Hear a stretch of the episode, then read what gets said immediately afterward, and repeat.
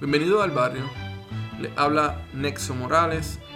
En nuestro sexto episodio se da la vuelta por la esquina el diseñador industrial Javier Olmedo.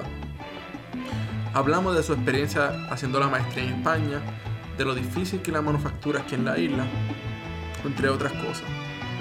Nos puedes seguir en nuestras redes sociales, Facebook, Instagram y SoundCloud como El Barrio Podcast. Y también estamos en la página designcastpr.com donde puedes encontrar todos los episodios del barrio. Espero que esta conversación sea de su agrado.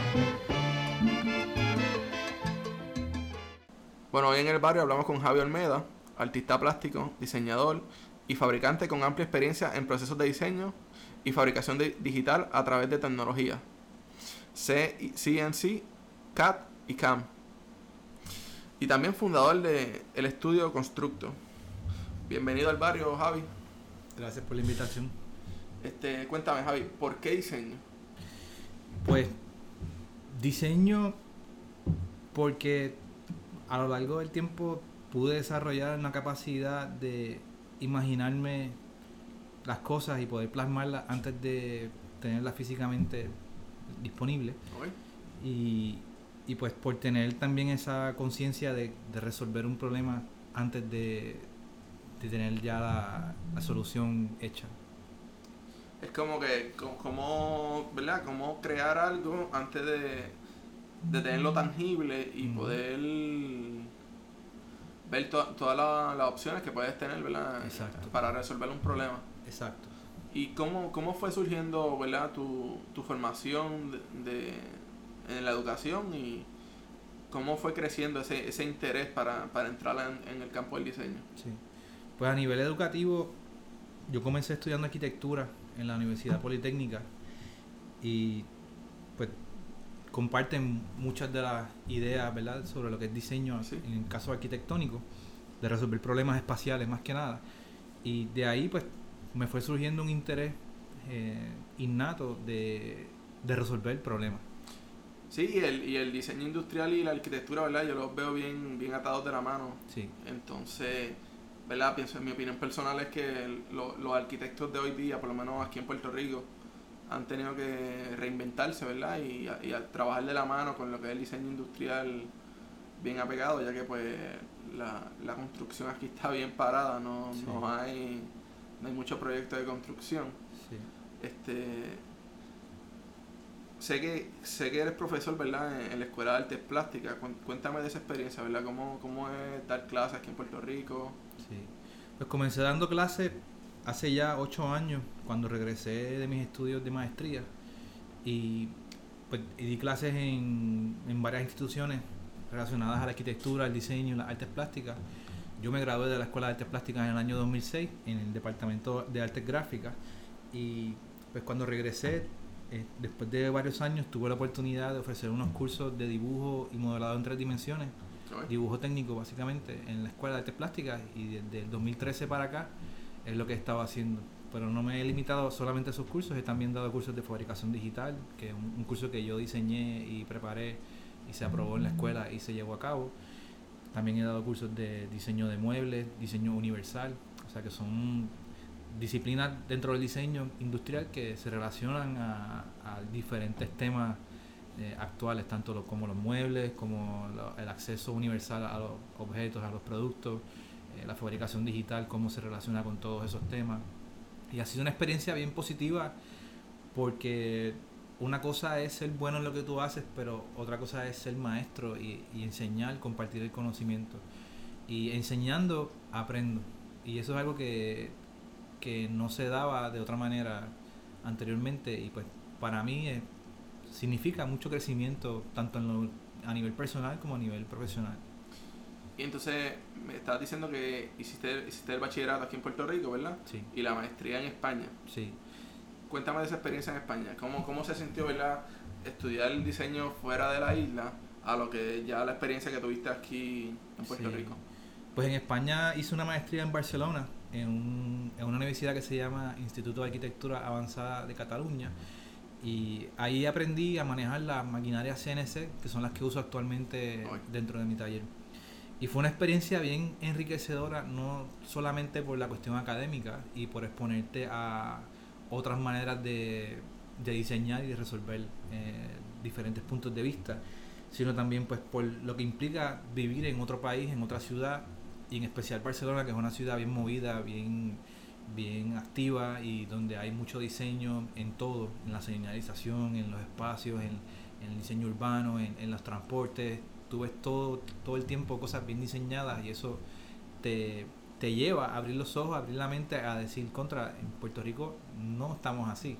Uh -huh. Y ahí, donde no estamos así, pues hay oportunidades entonces de entrar y, y ir creando ese tipo de, de, trabajo. No, claro, y de seguir abriendo esas brechas, ¿verdad? Sí. En, en, cuestión de lo, del campo del diseño y, y poder en cierto punto eh, educar a, a, las personas de claro. lo que en realidad se debe, cómo se debe hacer las cosas o claro. cómo deben hacer los diseños. Sí. Yo creo que es porque responde también a que cuando no conocemos algo estamos acostumbrados a lo que hay. Y por eso uno de mis este, refranes favoritos es en el país de los ciegos el tuerto es rey. Y es porque la gente, mientras se mantenga con un nivel de ignorancia eh, colectiva, uh -huh. pues no saben lo otro que está fuera de, ¿verdad? de su burbuja y, y, no pueden comparar si es mejor o si es peor porque no tienen otra referencia. La no. gente viaja mucho, pero viajan es a Disney, pues realmente no estás viviendo una experiencia eh, como pudiera ser en cualquier otra ciudad, en cualquier otro país.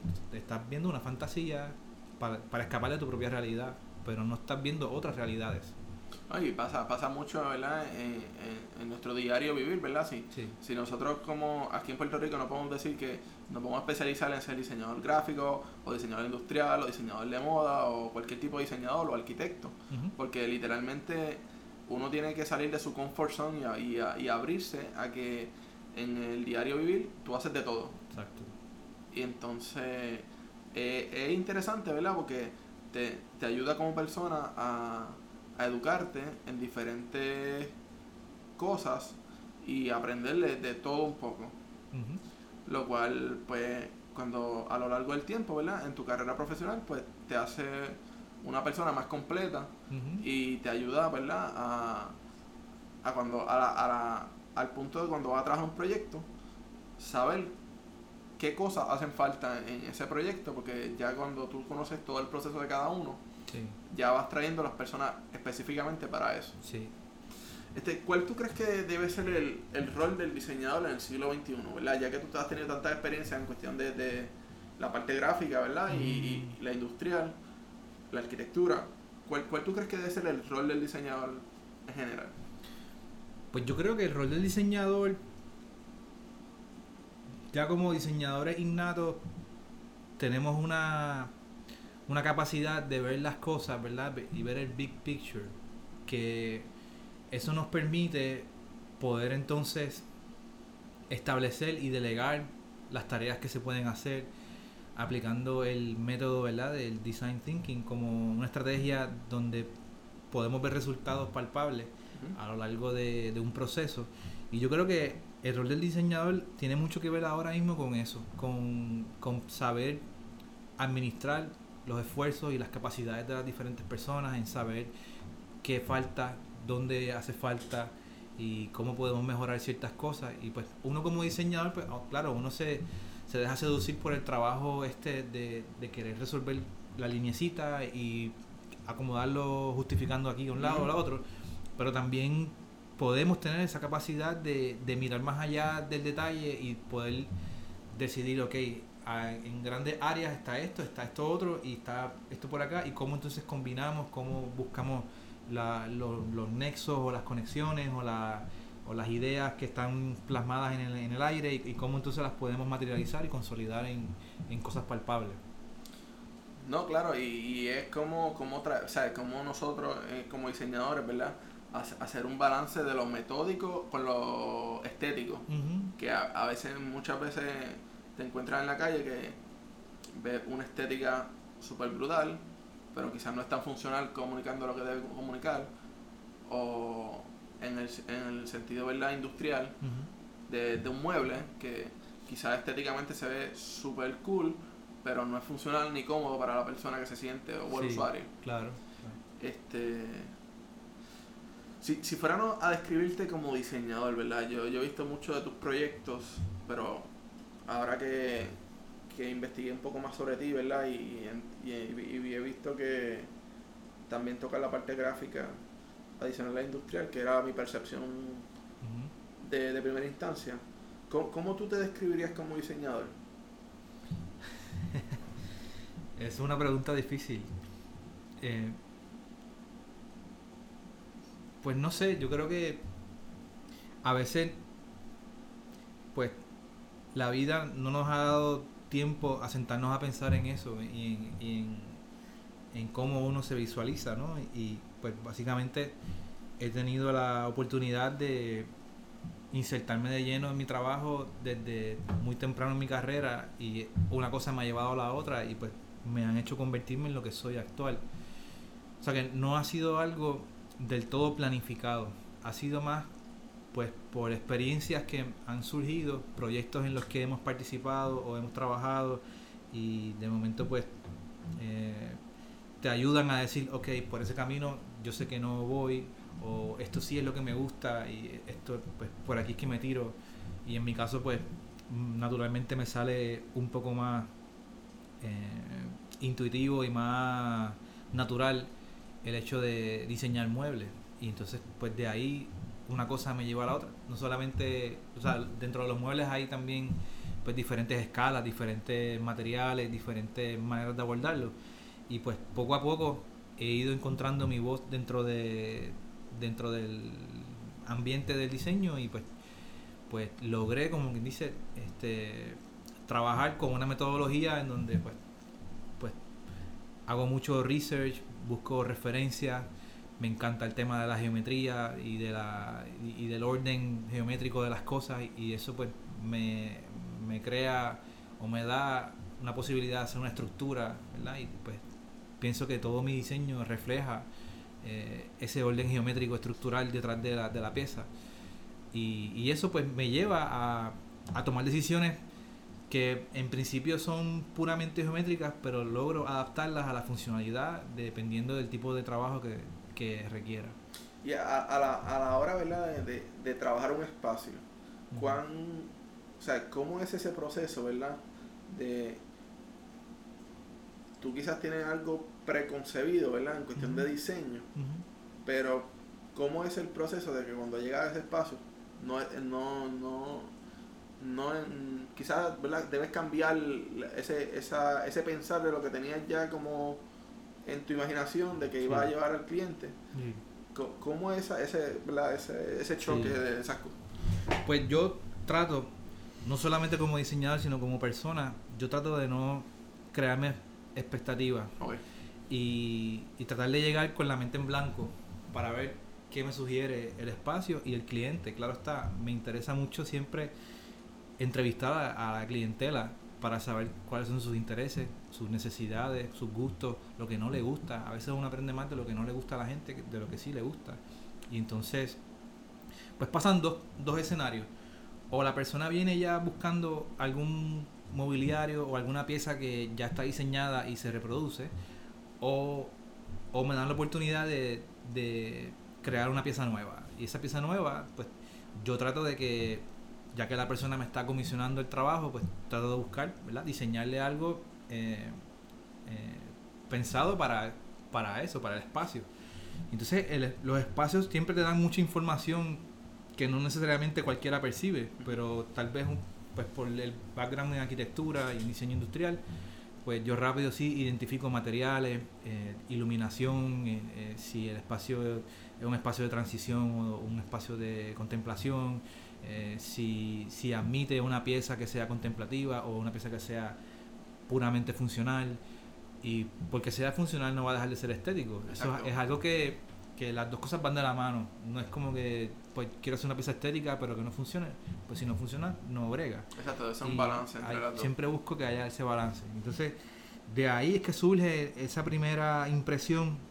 Siempre mido los espacios, estoy bien claro con con las proporciones humanas en relación a los espacios y eso es básicamente como que la regla número uno, saber que si vas a diseñar una silla, pues hay ya una, una serie de medidas estándares que tienes que cumplir y si te quieres desviar un poco de ahí o no, pues ya eso es una licencia creativa o artística que tú estás tomando, pero pero hay una toda una rama del diseño que se dedica a la economía y a, y al, a las proporciones, a las dimensiones de las cosas.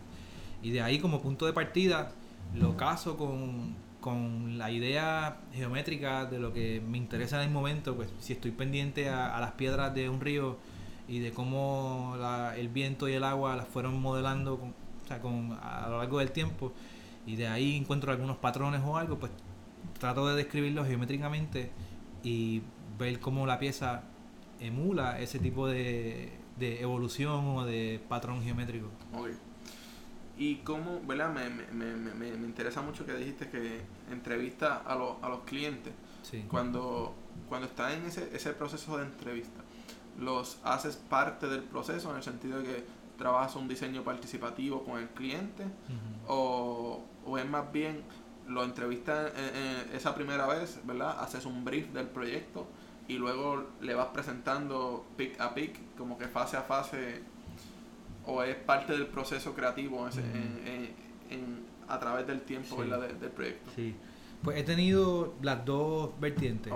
Eh, hay clientes que en los que cuando conozco su historial y, y en conversaciones me doy cuenta que también tienen una visión de diseñador y hay clientes que no. Hay clientes que simplemente pues eh, tú le vas a diseñar una pieza y ellos no se imaginan eh, lo que tú te estás imaginando y pues he tenido que recurrir a presentarles la, la, la pieza tridimensionalmente para que ellos vean y entiendan y de dónde va la cosa y cómo, cómo se va a ver.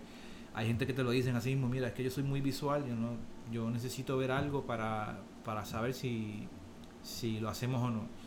Y he tenido la oportunidad también de, de que el cliente participe dentro del proceso. Eso más que nada pasa con los diseñadores de interiores, que es uno de, las uno de los targets ¿verdad? que nosotros tenemos en Constructo, que trabajamos de la mano con arquitectos, con diseñadores de interiores o con ingenieros.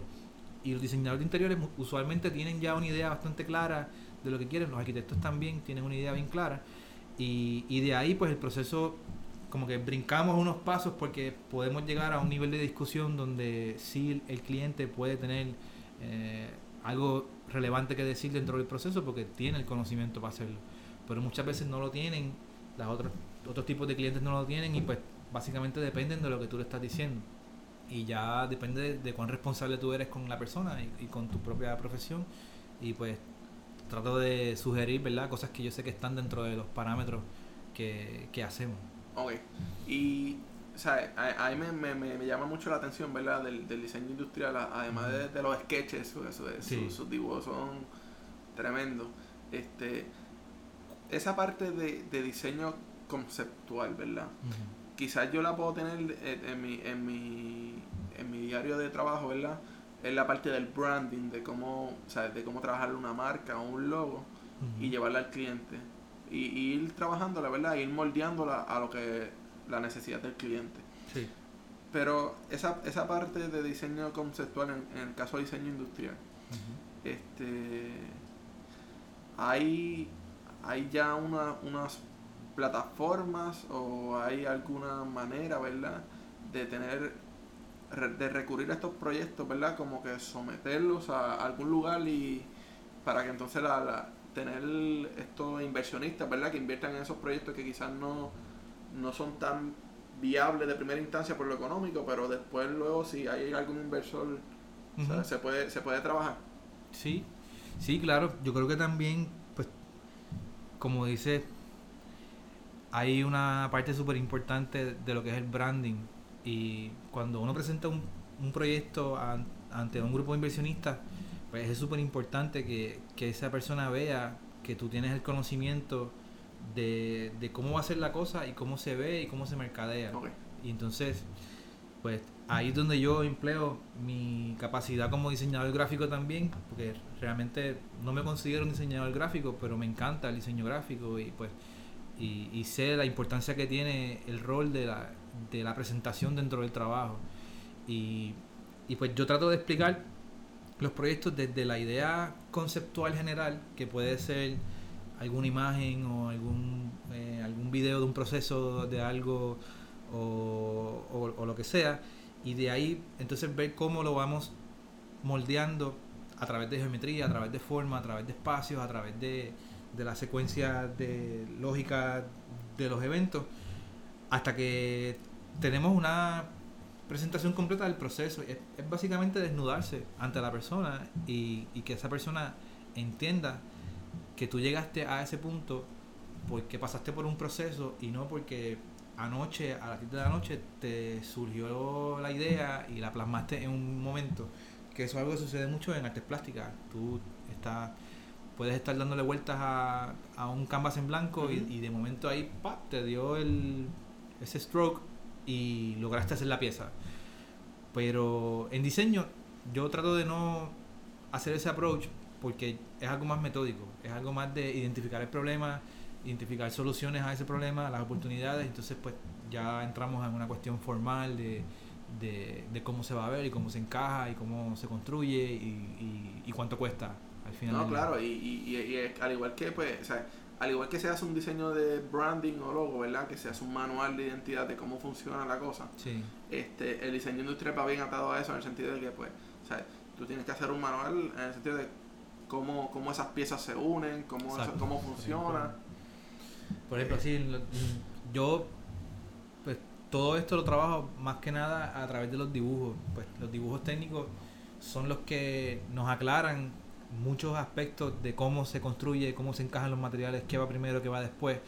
Y es la manera que yo tengo también de poder eh, transferir la información de mi cabeza a las demás a las demás personas, a los demás actores que son que están construyendo conmigo, o si es un manufacturero externo al cual yo le comisiono eh, cierto trabajo específico, pues, pues lo hago con la conciencia de que yo tengo el control del diseño, porque yo sé lo que estoy haciendo y se lo puedo describir a, través de los dibujos y a través de las imágenes, de los tridimensionales y lo que sea, cómo yo quiero que se vea la pieza. Y entonces de ahí es que evitamos muchos errores y muchas asunciones típicas de, ah, pero es como no me dijiste, pues yo lo hice con panel de tres cuartos y pues al final no funcionaba, por ejemplo. Así que en ese sentido, pues yo soy bien cuidadoso en desarrollar todo un, un, set de planos, ¿verdad? Básicamente como los de arquitectura, pero son menos, menos detallados que, que un plano de una casa o de un edificio, pero igual con toda la información necesaria para que se entienda eh, de, de todas maneras posibles y que no haya espacio para presumir o asumir cosas que no están háblame, háblame de Constructo. ¿Qué es Constructo? Constructo es una, un estudio de diseño y fabricación digital, mayormente de muebles y objetos de diseño. Constructo lo empezamos en el 2012, el arquitecto Oscar Ramos y yo, y actualmente él ya no es parte de la compañía, pero eh, hemos hecho a lo largo de todo este tiempo una serie de proyectos en donde pues, hemos podido hacer nuestras propias líneas de muebles, que son muebles que ya hemos diseñado tanto para nosotros mismos como para otras personas y que son parte de la colección.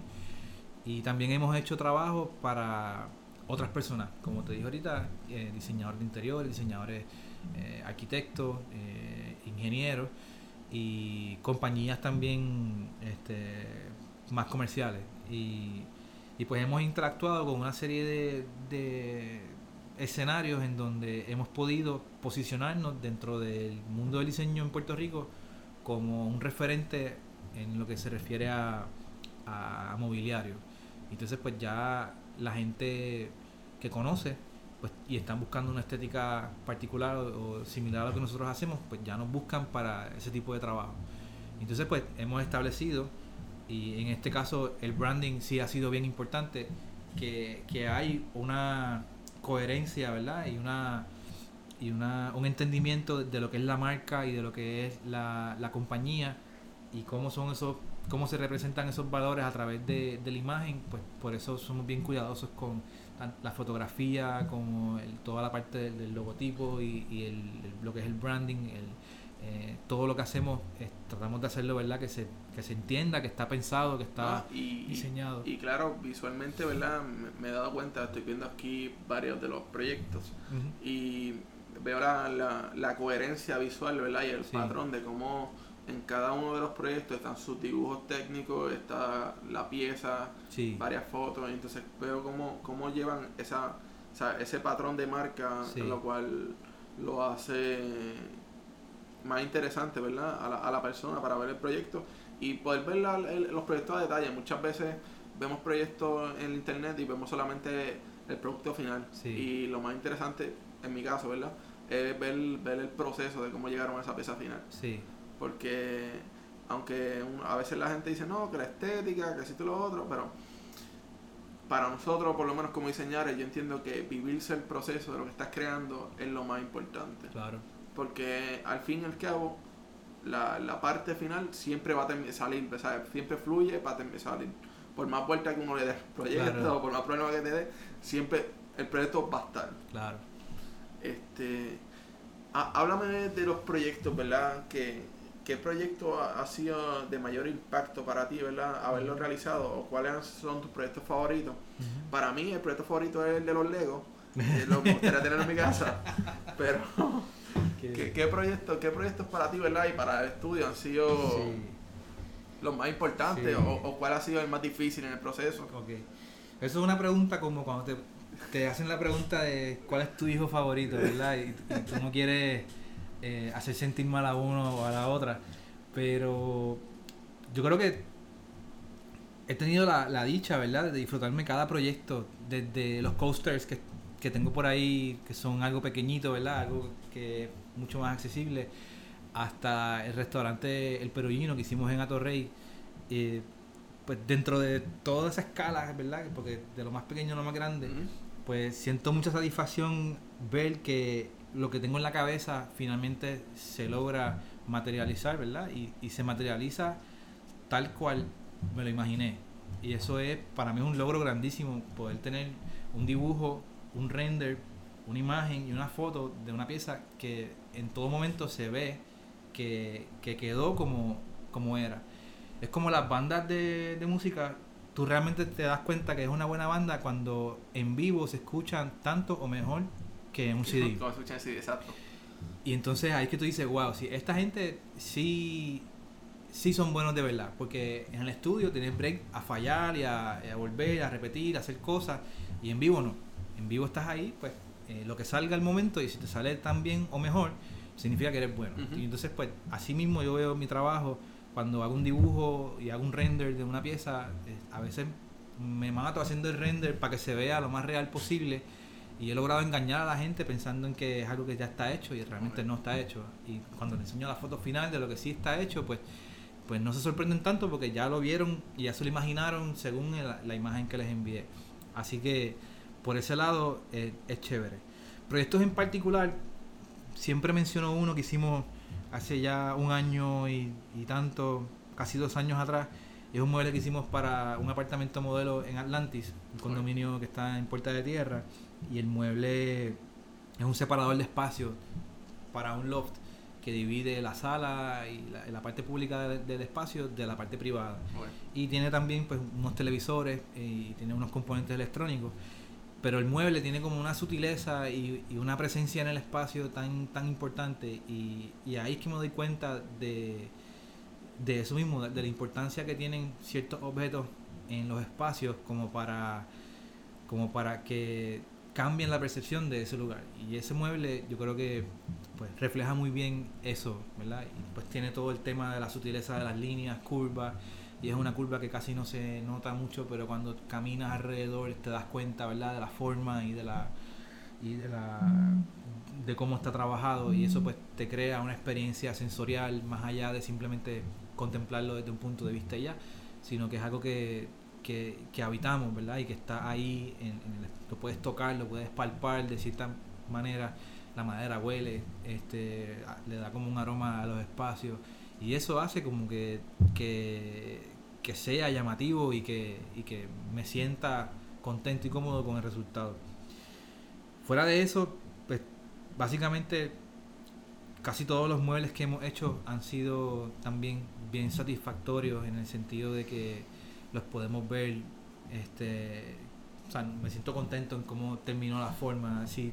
Por ejemplo los que están en Foundation for Puerto Rico que hay una mu- mueble de recepción que es como una pieza en metal que parece una piedra me encanta cómo esa piedra influye en el, en el espacio y, y, y como quiera funciona verdad lo que estábamos hablando ahorita es, es un mueble completamente funcional porque alguien lo está haciendo todo el tiempo, está sentado ahí y está atendiendo a la gente y, Y, pues, y el, y el espacio está brutal, Y ¿sabes? el espacio, Foundation. Puerto Rico está súper brutal. Exacto, exacto. Pues, pues nosotros tratamos de crear un, un mueble que, que estuviera al nivel que exigía, ¿verdad? El, el espacio y yo creo que pues ha sido una combinación bien exitosa.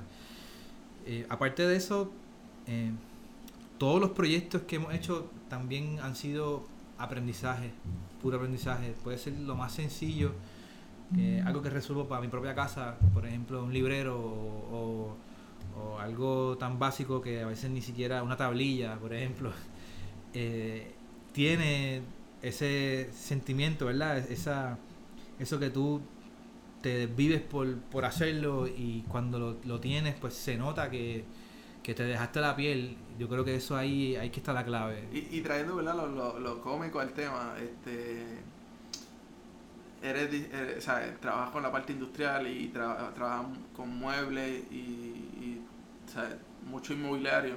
¿Cómo, cómo es sea, en tu casa, en el sentido, entiendo que tienes esposa, ¿verdad? Sí. Este, ¿cómo es esa parte, verdad? De que quizás la esposa no tiene que ir a, no sé, a un Walmart o a un IKEA, Sí. sino que, Javi, construyeme esto, o Javi, necesito esto. ¿Sabes? ¿Cómo? Sí, no, no, es, es difícil porque en casa de herrero cuchillo de palo, ¿no? Y, entonces eh, es difícil sacar uno el tiempo para sus propios espacios. Y a, pues a veces uno está pendiente a los espacios de los demás y a, y a los muebles para otras personas y descuida un poco eh, esa otra parte, ¿verdad? De tu propio espacio. Pero curiosamente, el primer mueble que hice, que esta mesa que está ahí, Ajá. lo hice para mí, para mi espacio y para, para mi hogar, ¿no? Y, Ok. y, y de ahí fue que surgió, ¿verdad? Todo lo que, lo que hemos hecho a partir de ahí, eso fue en el 2012. Y, y pues poco a poco realmente pues me dan caña en mi casa diciéndome, mira, ¿cuándo vamos a hacer esto? Mira, ¿cuándo vamos a hacer lo otro? Y entonces pues sí, uno se ve en la en el momento de decir, contra, es verdad, tengo que, tengo que ponerme al día. Igual si tengo que ir a IKEA y comprarme un mueble, lo hago felizmente de la vida. Y la gente me lo dice, ah, pero ¿cómo va a ser? Diseñador industrial, ¿cómo te vas a comprar un mueble en IKEA? Y pues a veces es- lo práctico es más, eh, tiene más peso que, que yo querer inventarme cualquier cosa para mi casa, que yo sé que me va a tomar más tiempo y No, más claro. dinero y, y más esfuerzo. Pues hay que balancear, hay que balancear básicamente. Y, en, en el caso, ¿verdad? De la, de la manufactura aquí en la isla, ¿cuán. ¿verdad? ¿Cuán fácil o cuán difícil se hace en cuestión de los materiales o, al- o alguna maquinaria que te haga falta en algún proyecto que no, no tengas disponible aquí en la isla? ¿Cuán, ¿Cuán difícil se hace eso en el proceso? O sea, Sí, es sumamente difícil. La manufactura en Puerto Rico básicamente se orientó desde un punto para acá hacia suplir las necesidades de ciertos sectores farmacéuticos mayormente. Y, yo creo que pues en algún momento se desvinculó el diseño de la manufactura al punto de que la mayoría de los manufactureros ni siquiera tienen un departamento de diseño dentro de sus compañías. Y eso pues se refleja en el tipo de productos que ellos hacen. Y ellos básicamente lo que hacen es suplir ciertas necesidades para, para unos sectores, ¿no? Y entonces uno como diseñador que quiere también tener acceso, ¿verdad? A cierta maquinaria o a ciertos procesos industriales, pues se nos ha hecho sumamente difícil poder establecer vínculos con, con algunos manufactureros porque ya tienen sus líneas de producción bastante establecidas y tienen, pues todo se reduce a dólares y centavos, ¿verdad? En cuanto le cuesta hacer un desvío dentro de su producción para hacer tu trabajo. Entonces, pues, sí he tenido la suerte de conseguir manufactureros que se atreven a hacer cosas conmigo, y, pero me he tenido que ganar su respeto también Ujú. eh, como diseñador y como artista, y ellos lo reconocen. Y, y básicamente ha sido porque sé cómo diseñar para que ellos no me digan que no. Aunque hay proyectos en que simplemente no existe la tecnología para hacerlo y pues desistimos de hacerlo.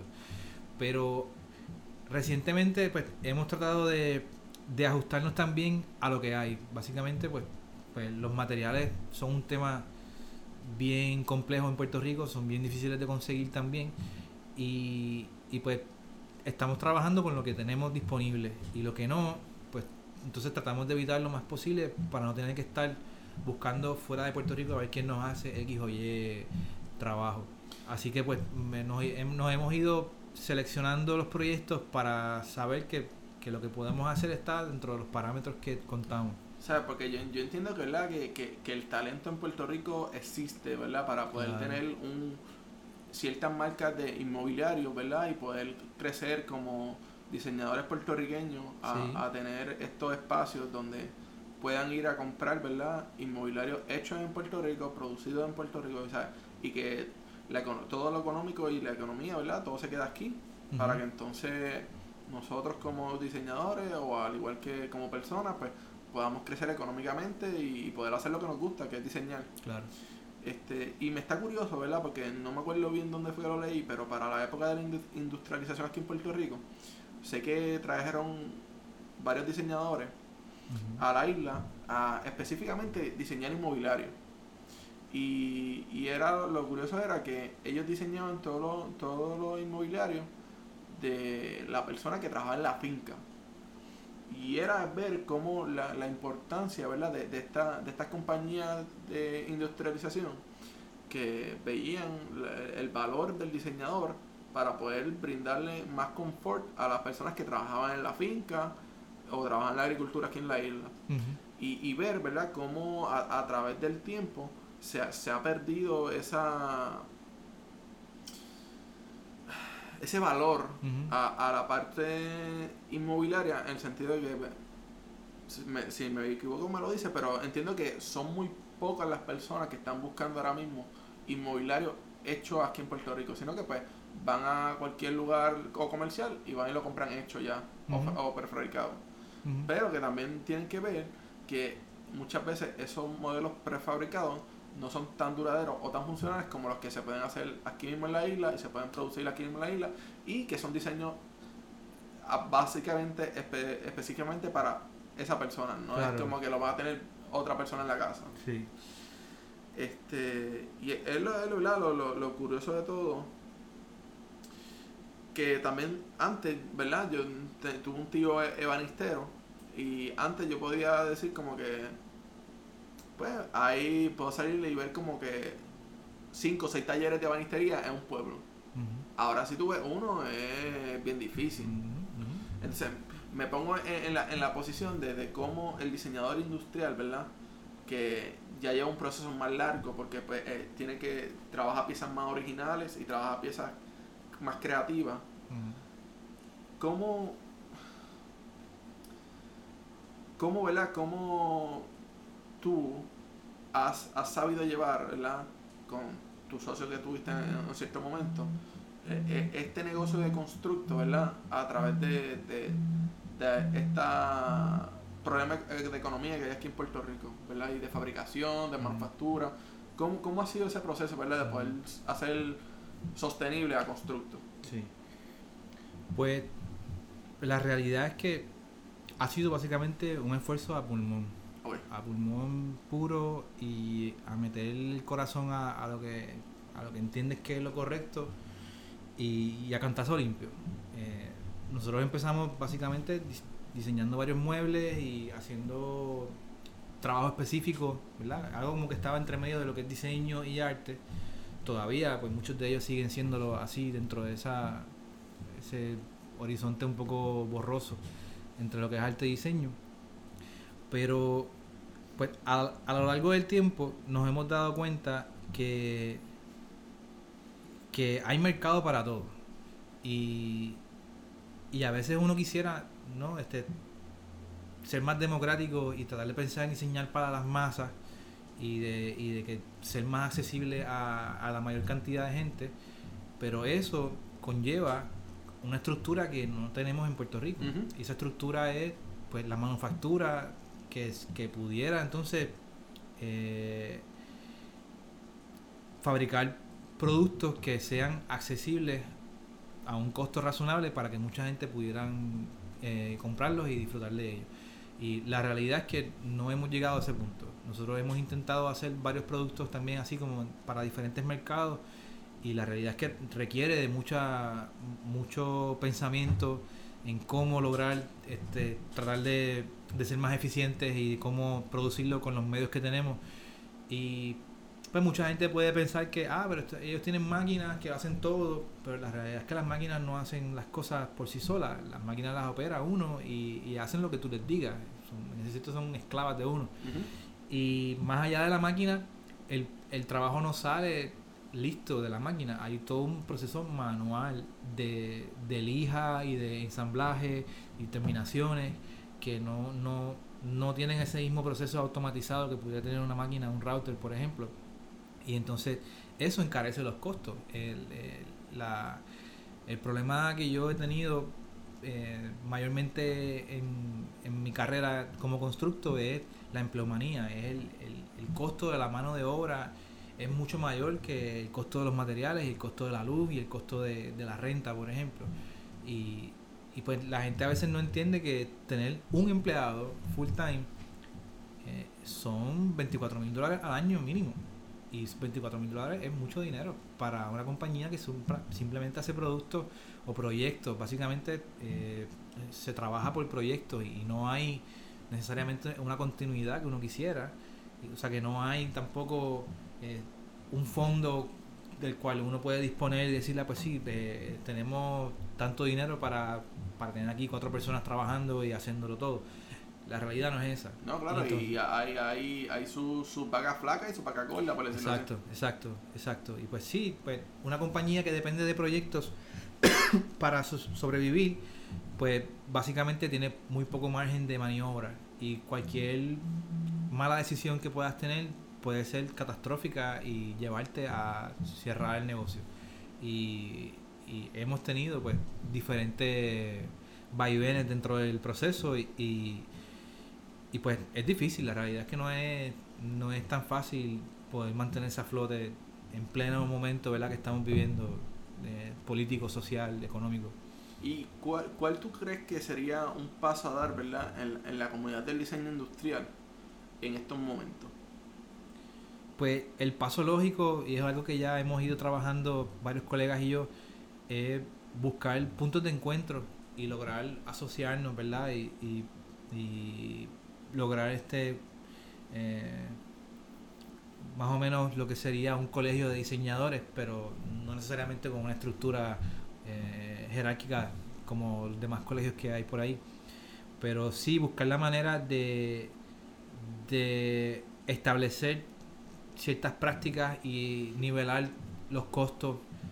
Eh, tener conversaciones de realmente cuánto tú cobras por diseñar por hora, cuánto tú cobras por proyecto, eh, ese tipo de intercambio de información yo creo que es vital porque a la larga estamos cada uno protegiendo nuestra propia finquita y, y verdad pues llega un punto en que, que no necesariamente vamos a tener ni siquiera finca cada uno y pues tenemos que buscar la manera de, de asociarnos y de encontrar verdad esos puntos de encuentro y poder establecer eh, unas prácticas sanas, responsables y éticas y, estar todo el mundo claro en lo que estamos haciendo. Yo creo que eso es un paso súper importante.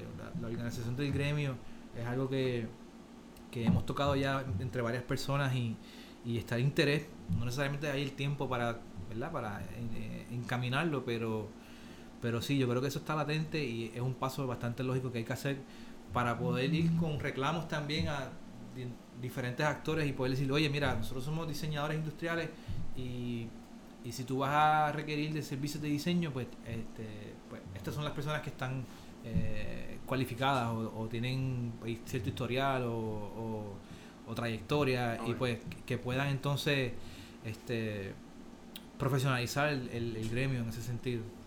Y para, para ir cerrando la, la, entrevista, este, ¿qué, qué consejo ¿verdad? Le, daría a, a un estudiante junior o, o algún diseñador industrial que esté saliendo ahora mismo recién graduado?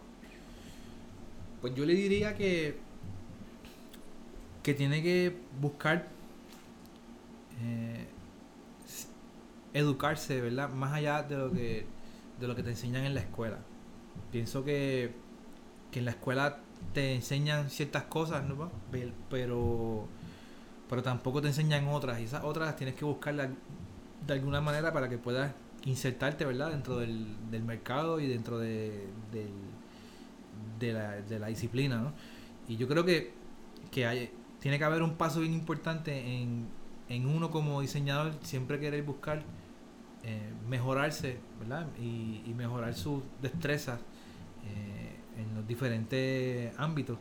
Y pues a veces sí tiene que pasar por un internado, tienes que buscar la, la vuelta a trabajar eh, como aprendiz, ¿verdad? Y, y, y aprender con personas que, que te puedan decir, mira, esto se hace de esta manera, esto se hace de esta otra, no lo hagas así, no lo hagas así.